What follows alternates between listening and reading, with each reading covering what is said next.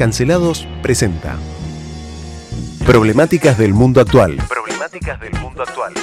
Emanuel García, Francisco Pancho Océs, Ulises Loskin y Bruno Sansi.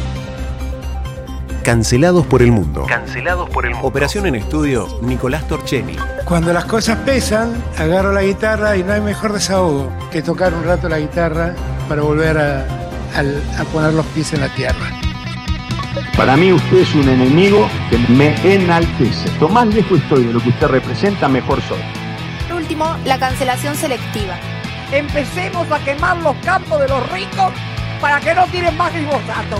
Quememos las hojas. Cancelados todos por perros. Yo voy a barrer a los ñoquis de la cámpora que nos quieren dejar como parásitos en el Estado.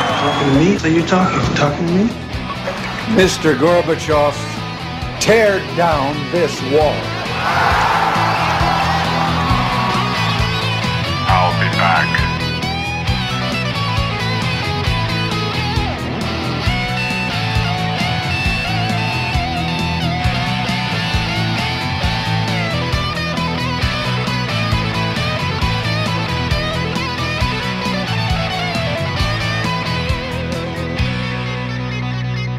Buenas tardes, ¿cómo estamos? Hoy termina marzo.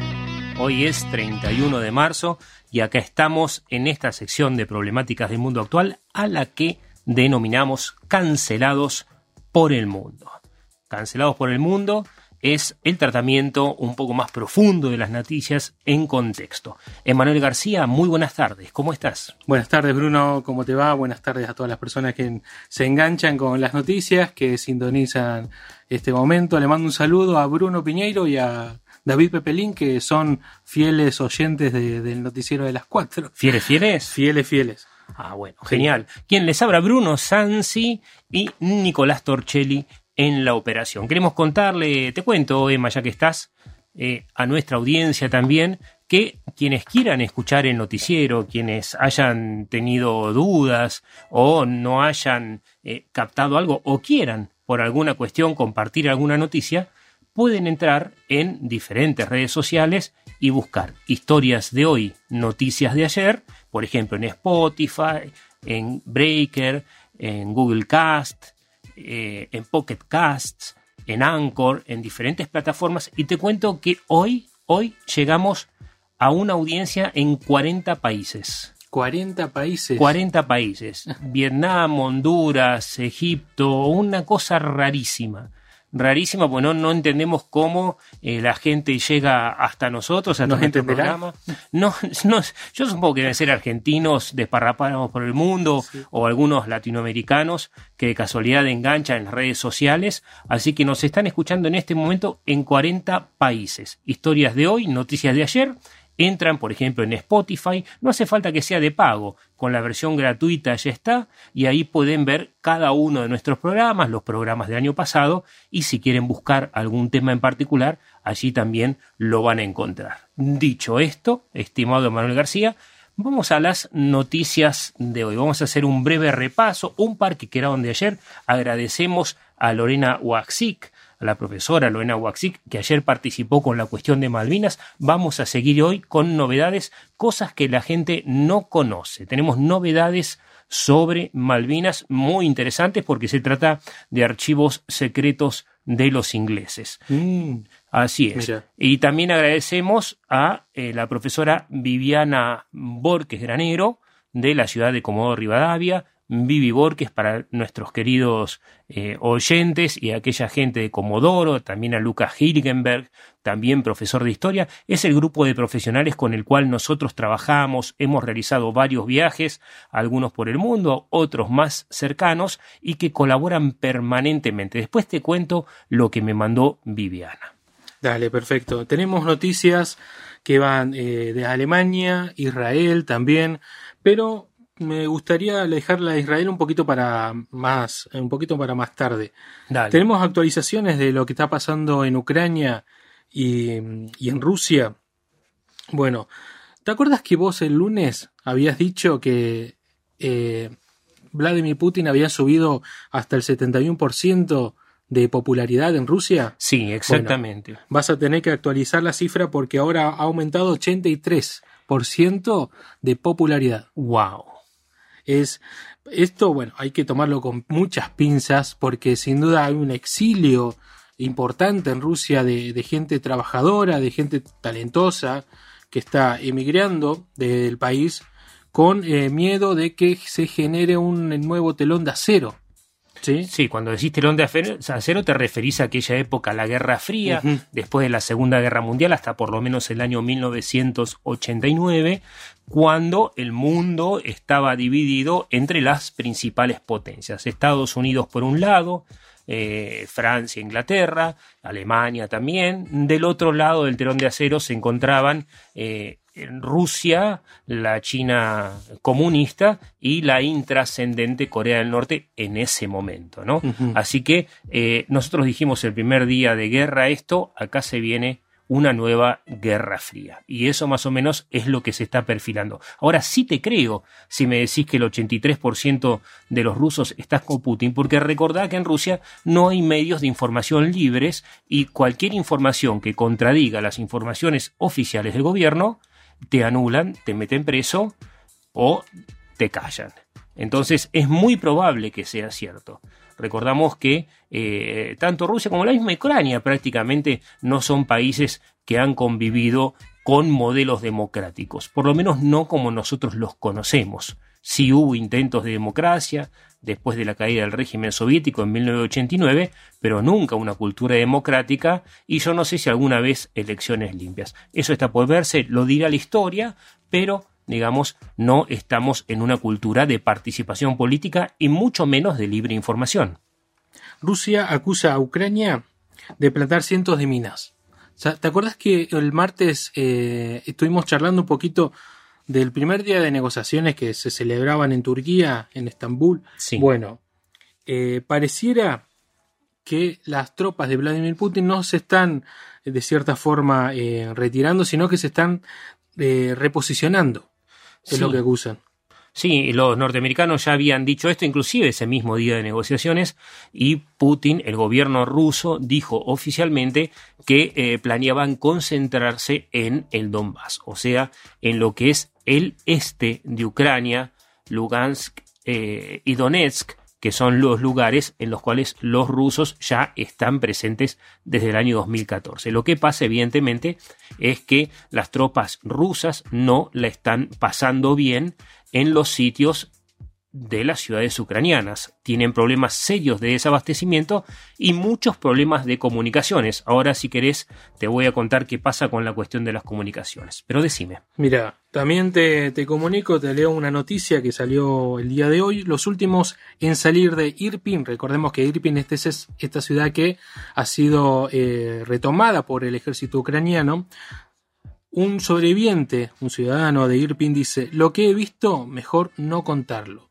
¿Sí? Estamos, o sea, recordemos que no es que las tropas rusas se han retirado del lugar así como, co- como uno imagina, eh, sino que se han retirado bombardeando. El fuego sigue, sigue estando. Cuando Rusia mencionó el martes que, se, que, que iba a cesar un poco, eh, que iba a haber un retroceso del ejército, en realidad parecía todo lo contrario. Incluso nosotros lo poníamos en duda porque hablábamos que del hecho al hecho siempre eh, es difícil eh, hacer, hacer o cumplir lo que, lo que se demanda, lo que se dice. Sí, es así. Y mira, ahí habíamos dicho también que algunos eh, soldados rusos eh, se sospechaba que estaban entregándose o inclusive realizando tareas de autosabotaje porque son soldados muy jóvenes, reclutas de 18, 19, 20 años, a los que les dijeron, todo indica, que habían ido a una operación militar especial y resulta que se despertaron en una guerra. Cuando se disipó el humo y vieron hacia dónde estaban dirigiendo sus cañones y cuando no fueron bien recibidos por los ucranianos, eh, tomaron un poco más de conciencia de la realidad. Y esto tiene que ver con eh, las información, la información que habíamos dado ayer de que probablemente a Putin no le estaban diciendo la verdad. Mira, te comento algo, te leo algo, una noticia que salió último momento, es una, una especie de columna de reflexión en el diario El País para un poquito ondear sobre las fuentes donde tomamos eh, tales informaciones, el Kremlin rechaza a sus consejeros pacifistas.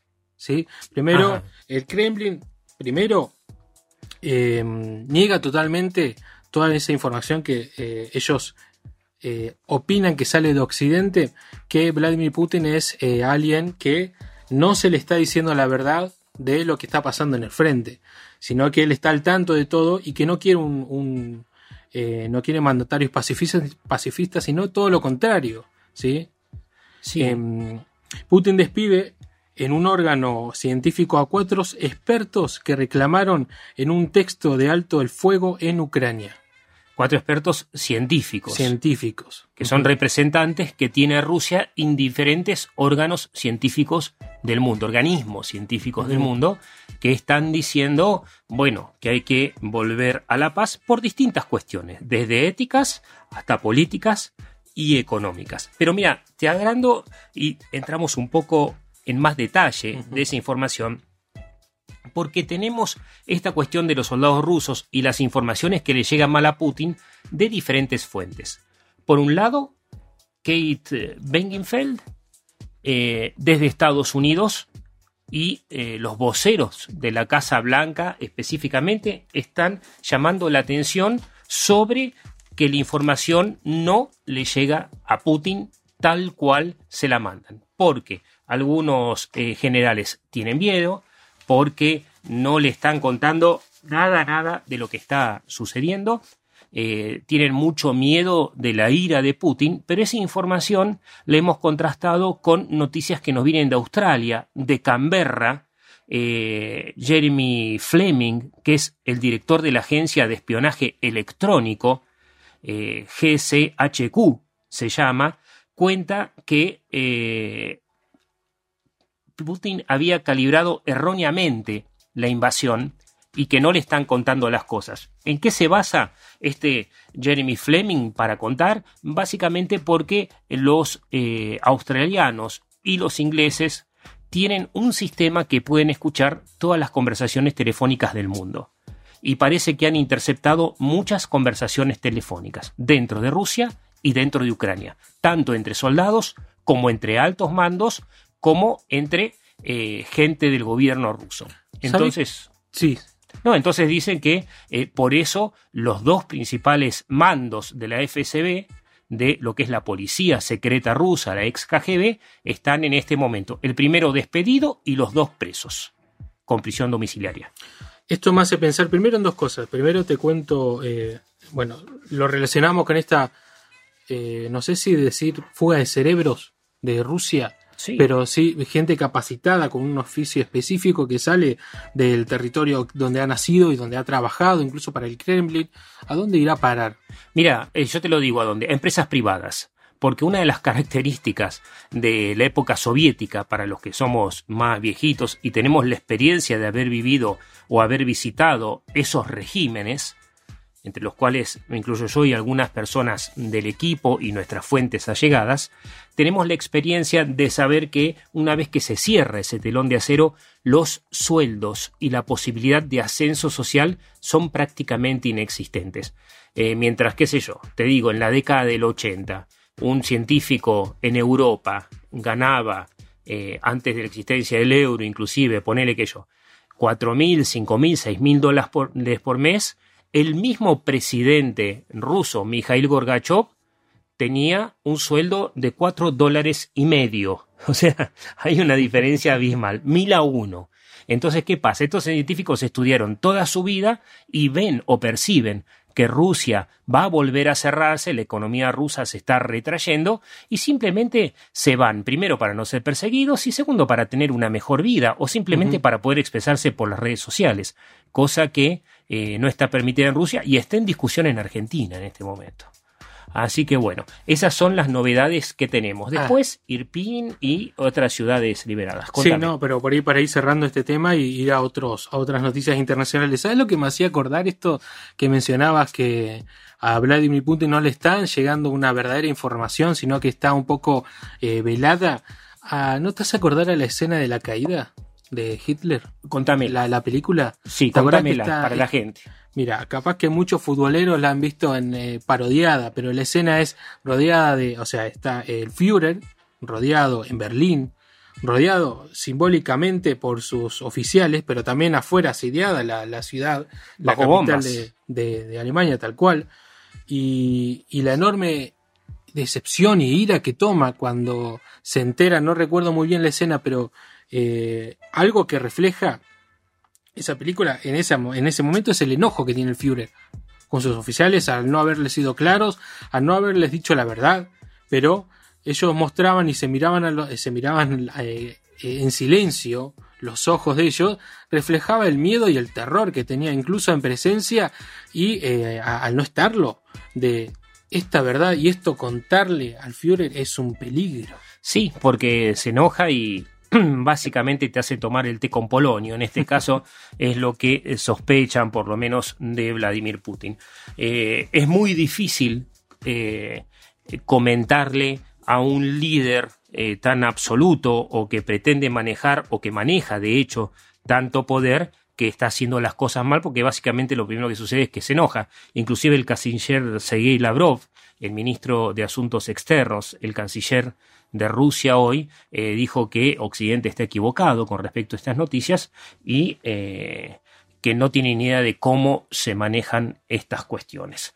Y te cuento nomás, Ucrania eh, acaba de crear una página que ustedes pueden entrar, por ejemplo, estoy hablando de una información oficial, pueden entrar a la página de la Embajada de Ucrania en Argentina, por ejemplo, y crearon una página de lo que ellos llaman whistleblowers, aquellos que revelan secretos.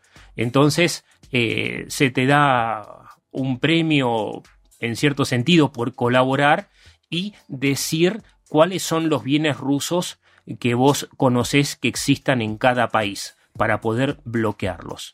Es parte obviamente de la propaganda de guerra, pero es también parte de acciones de guerra, de bloqueo de lo que es la economía soviética. Perdón, rusa. Me confundo porque vamos y venimos en el tiempo. Eh, vamos con dos últimas noticias más, por ahí para ir eh, dialogando y analizando eh, más que nada el contexto de las mismas.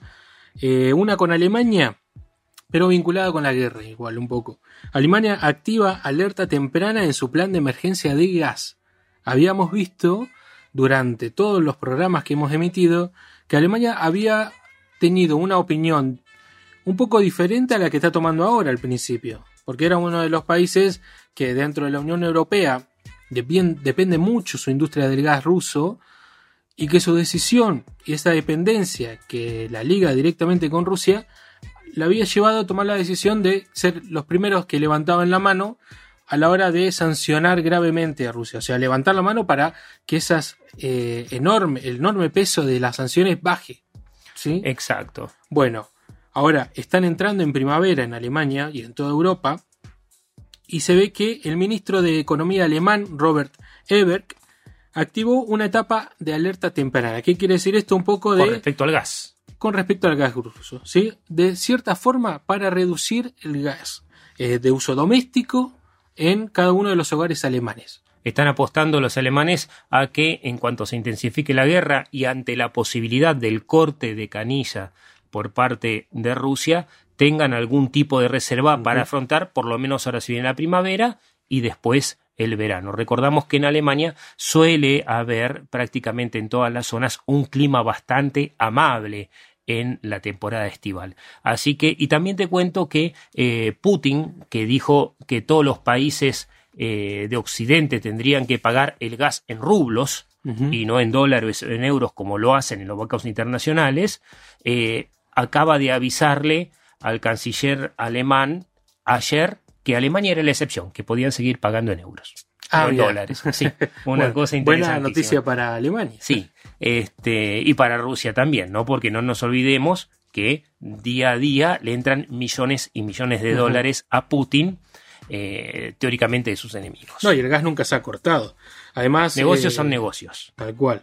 Eh, ya lo decía nuestro no corresponsal, pero sí una persona invitada hablando de guerra, que ya eh, que, que- y en estrategia que la tiene bastante clara en este sentido en estos Horacio temas. ya quinta. Horacio. Así que le mandamos un saludo. Una última noticia internacional y ahí eh, la analizamos un poco en Dale. el contexto sobre Israel. ¿sí? Eh, Israel teme una ola de violencia tras ataques armados. Tras reunirse con su equipo de seguridad, el primer ministro Neftali Benen dijo que el país se enfrenta un periodo de un periodo desafiante.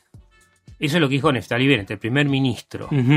¿Por Sí. qué está diciendo esto? Contame más. Hubo, eh, por, lo que, por lo que dice la noticia, hubo un, un palestino que hirió de muerte a dos ucranianos y corregime si a uno o tres israelíes en el centro de Israel. Mira, te cuento, en realidad como no dimos todas las noticias de Israel de esta semana, ya hubo un atentado la semana pasada en el cual mataron a tres ciudadanos israelíes, otro atentado que es el que vos decís que mataron a cinco, esto fue en un barrio judío, lamentablemente pude ver el video, este, y es un tirador que eh, con un fusil M16 dispara a la gente a medida que la va encontrando. Que yo encontró eh, dos personas en la calle, eh, dos mujeres, eh, les disparó, inmediatamente caía, está totalmente a quemarropas. Después dos personas que estaban en un tipo en un kiosquito tomando un café o una cerveza, no sé, dos personas mayores, les disparó, después remató al que estaba en el piso eh, de un disparo en la cabeza, eh, empezó a dispararle a gente en la calle, gracias a, Dios no les pegó, pasó un ciclista pobre, nunca vi nadie pedalear tan rápido para salvar su vida, se salvó a pesar de una ráfaga que recibió de esta persona y después se la agarró con un señor que venía en un auto, lo apuntó, lo apuntó y terminó muerto en el acto y estrellado contra una columna. Todo esto en segundos. Todo esto, eh, yo un te diría uno, un minuto y medio, dos minutos más o menos. Terrible. Entonces, ¿qué pasa? También tenemos noticias que nos mandó Vivi Borges eh, desde Comodoro, de algunas redes sociales, eh, de personas que viven en Israel y nos cuentan a través de estas noticias que eh, Naftali Bennett, también el primer ministro eh, de Israel, le pidió a los reservistas que vayan armados a las calles. Eh, te cuento una cosa que hemos contado alguna vez cuando estábamos en Israel, por ejemplo, en algunos supermercados o en algunos museos, como el Museo de la Shoah en Yad Vashem, ahí donde estudiamos nosotros, no puedes entrar con armas. Entonces en- hay canastos en los supermercados donde vos podés dejar el arma. Hay mucha gente que va armada por diferentes razones. Algunos porque son soldados, aunque estén de licencia. Los soldados varones tienen tres años de servicio militar obligatorio cuando terminan la secundaria y las mujeres dos años de servicio militar. Entonces pasan dos cosas. Aquellos soldados que están de licencia o de servicio cuando van a comprar eh, a un restaurante, eh, comida o pasan a algún museo lo que sea, no los dejan entrar con las armas. Ellos no pueden desprenderse de las armas, ¿sí? No pueden bajo ninguna circunstancia. Entonces vos ves eh, chicos de 18 años en patineta jugando este, skaters o en una bicicleta con una ametralladora UCI colgada mientras se están divirtiendo, porque no se pueden desprender del arma. Y después tenés a muchos civiles que son reservistas o que han sido, todos han sido parte de las Fuerzas Armadas, prácticamente, prácticamente sin excepción, Sí. excepto en una época. Hoy todos tienen que hacer el servicio militar obligatorio. Entonces el gobierno te dice si estás apto o no para aportar armas y la gente eh, va armada. Normalmente prefieren, eh, a pesar de que tienen espectaculares armas, eh, los israelíes eh, tienen la Desert Eagle, tienen la UCI, les encanta andar con Glock este, con estas armas austríacas normalmente automáticas, pequeñas, la Glock 34, 35, la 26, que son armas chiquititas que cargan 10 tiros de 9 milímetros de, de, O sea, de es como 40. cargan, la cargan como si tuviesen un celular encima y lo dejan en el lugar correspondiente con un cartel, con un letrero que le indica. Exactamente. Y ahora el primer ministro lo que está haciendo es eh, 12, me dice ahí. ¿12 cuál, Nico? ¿Cuál de todas? La Glock, pero todas. Me dice que todas. Este, sí, 12 balas. Mirá. Y es más, algunas las podés, automáticas las podés convertir en metralletas y le pones un cargador más largo y, y le tocas el percutor. Sí. Recordemos que en pocos días, en, po- en pocas semanas, vamos a tener tres, van a haber tres fiestas importantes relacionadas al cristianismo, al islam y también a- Al judaísmo. al judaísmo. Pero hablando de fechas que se vienen, ¿Y, y por qué importante? ¿no? Porque Eh. esto resalta el espíritu religioso y hace que los radicalizados se pongan más radicalizados. Tanto los, eh, los musulmanes radicalizados como los judíos más dogmáticos. ¿sí? Este, no es fácil eh, Israel en este momento para unos y para otros. Entonces, bueno, contame más. Sí, te iba a hacer una pregunta. Como ayer vino Lorena y estábamos hablando de fechas que, que se vienen o que se avecinan, eh, se aproxima el 2 de abril, que ya creo que es el sábado. Sí. Eh, estabas hablando algo de Malvinas y relacionado justamente con Israel. Ah, sí, porque mira, eh, viste que Israel tiene eh, un ejército impresionante, como te decía, el entrenamiento es importantísimo y eh, se caracteriza por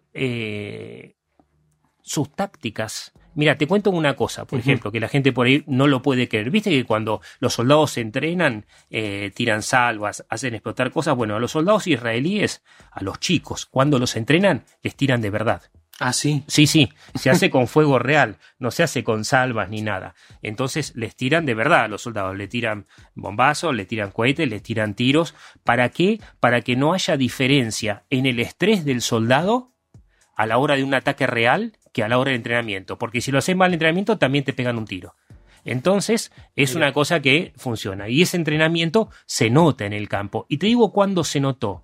En 1976, eh, varios comandos israelíes liberaron eh, muchísimos, decenas de rehenes en un aeropuerto en Uganda. En Uganda. Sí, había bajado un avión de Air France y guerrilleros palestinos y eh, alemanes, eh, musulmanes también, eh, tomaron de rehenes a decenas de pasajeros y extorsionaron al gobierno israelí pidiendo la liberación de varios presos palestinos que estaban en Israel. Y eso fue en un aeropuerto en Uganda, eh, ya busco el nombre y lo voy a encontrar en algún momento, y eh, los israelíes mm, dijeron, bueno, vamos a tratar de rescatarlos. ¿Y qué pasó?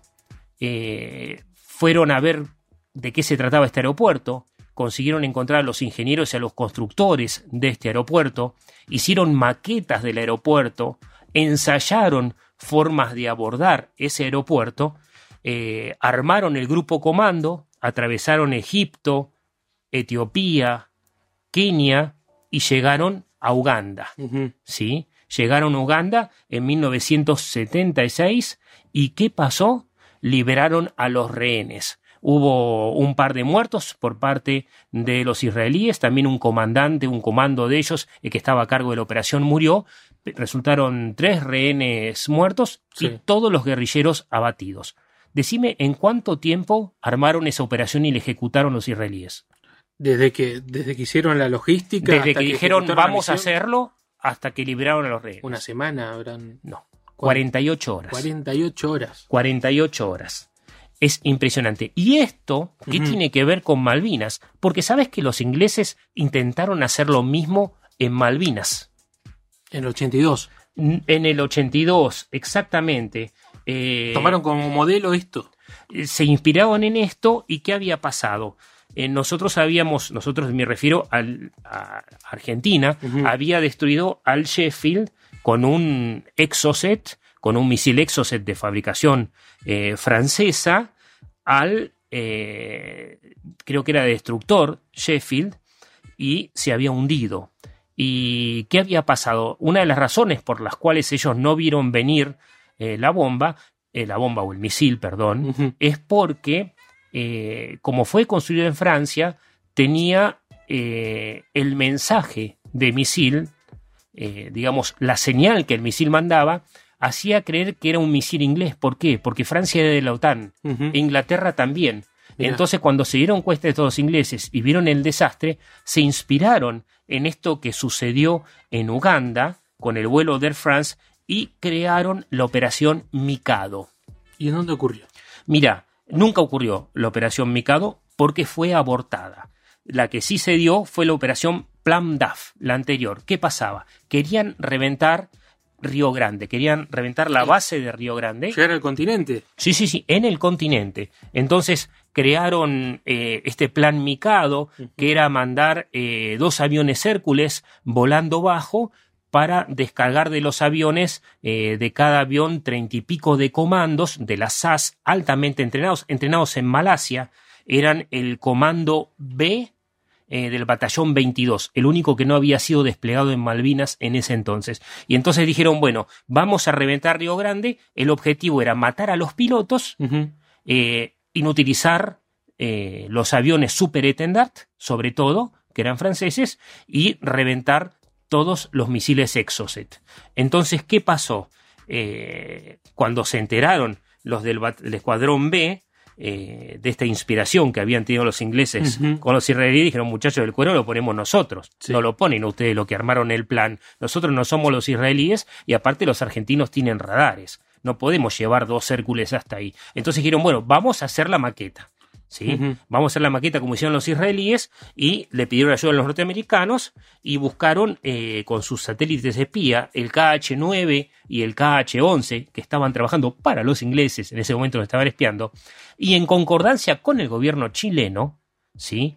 porque Inglaterra le dio aviones de regalo a chilenos un avión de comunicaciones tipo Boeing 747 para espionaje, para espiarnos a nosotros, y le regaló otros aviones eh, que iban a quedar para Chile, pero lo manejaban pilotos ingleses. Los pintaron con los colores chilenos y ellos empezaron a rondarnos, digamos. Y no pudieron hacer la inteligencia suficiente sobre la base de Río Grande porque era un momento en que los satélites se encontraban con nubes y no podían sacar las fotos. Entonces quisieron una operación de reconocimiento, el plan DAF, que vinieron eh, a tierra con un helicóptero.